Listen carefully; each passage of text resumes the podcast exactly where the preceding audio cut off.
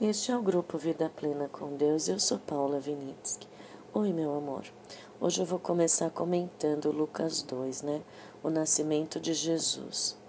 Então, o que, que aconteceu? Quando César Augusto ordenou o recenseamento né, de todo o império, é, cada habitante teria que ir para sua cidade natal para eles terem uma ideia de quanto quantas pessoas haviam, né?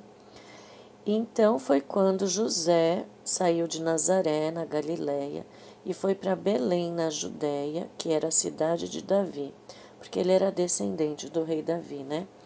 E Maria, sua noiva, que estava grávida, também o acompanhou. E a gente sabe que quando chegou a hora de dar a luz, né? Maria não tinha uma estrebaria. Eu ouvi um comentário uma vez que a estrebaria é, é, não havia hospedaria, desculpa. As hospedarias elas eram para as pessoas que tinham muito dinheiro, né?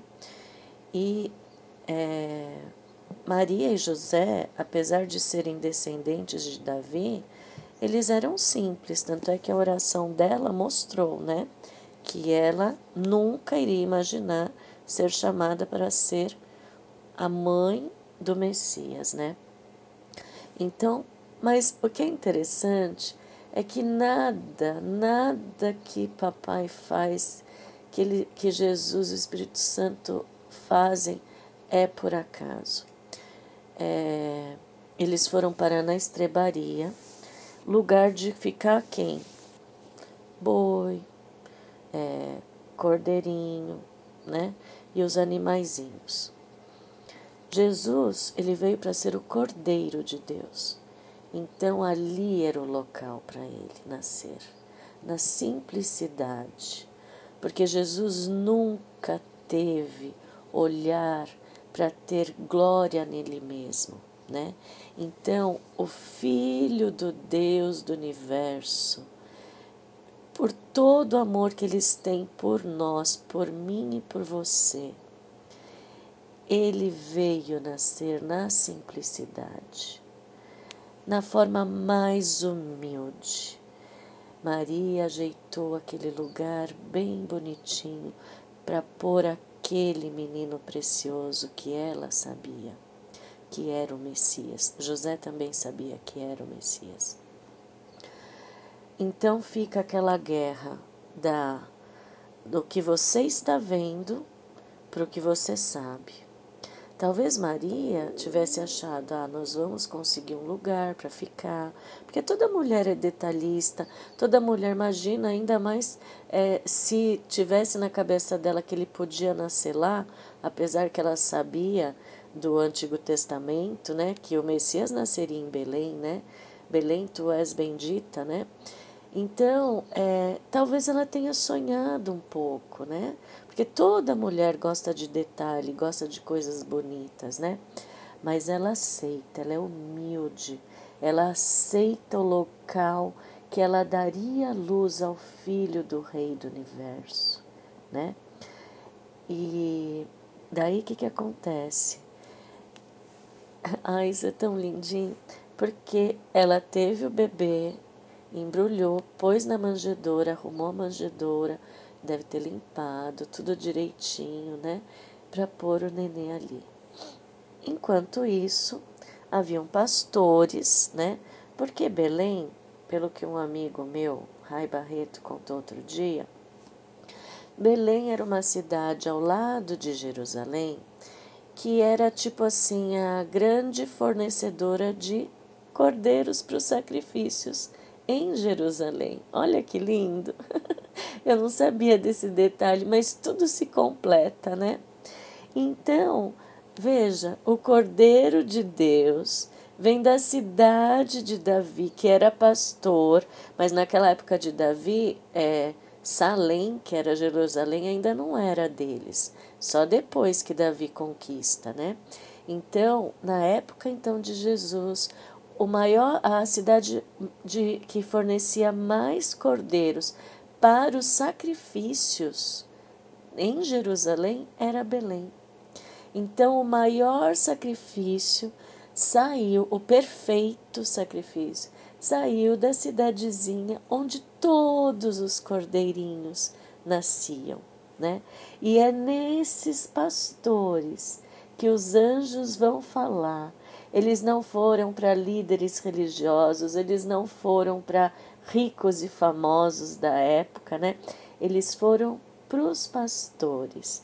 Então, o anjo chegou e falou assim: é, deixa eu olhar aqui.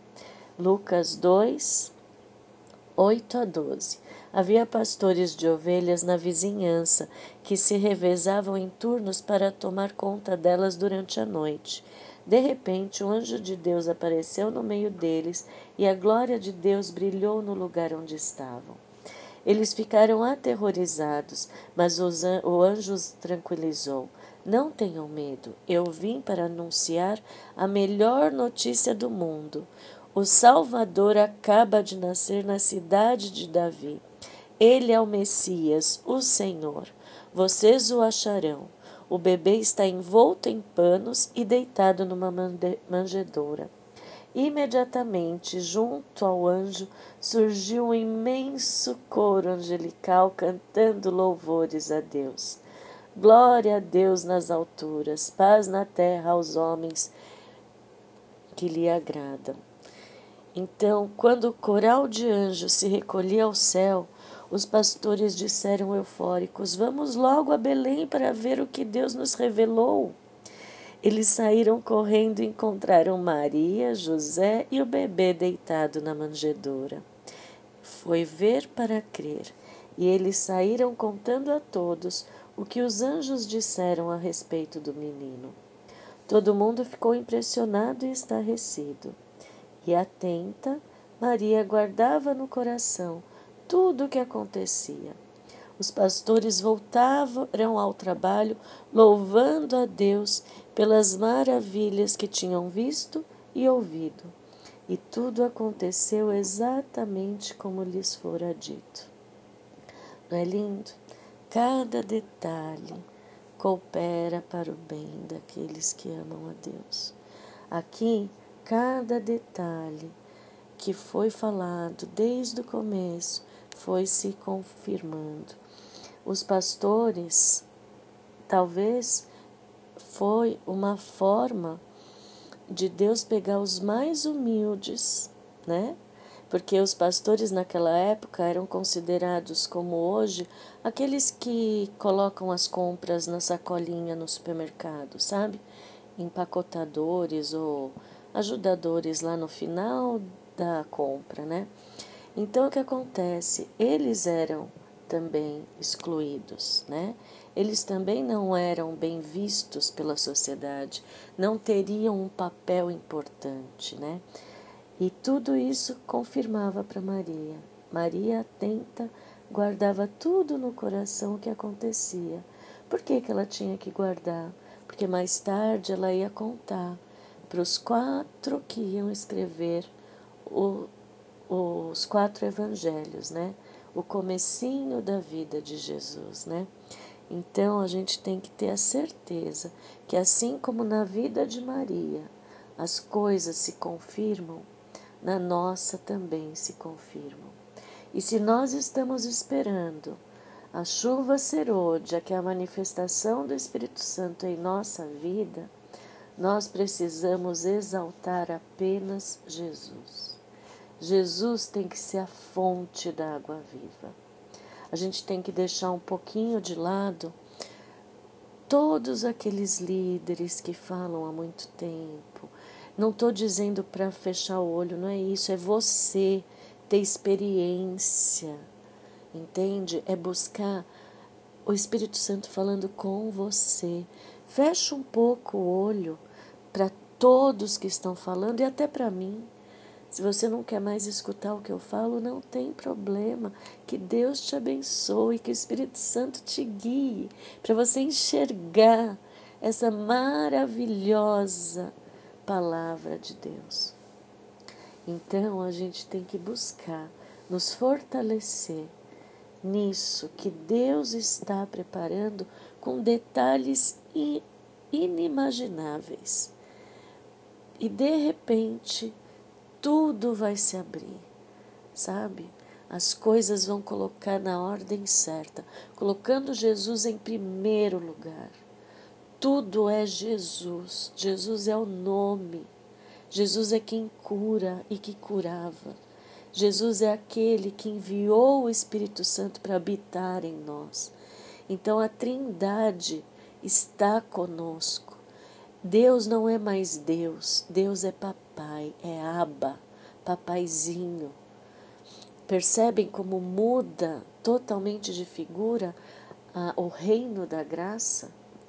Então que a gente possa realmente buscar a água viva que é Jesus, buscar as palavras dele para nos fazer quebrar muitas coisas que a gente tem que quebrar para construir com ele a pedra angular, né? Um beijo até amanhã.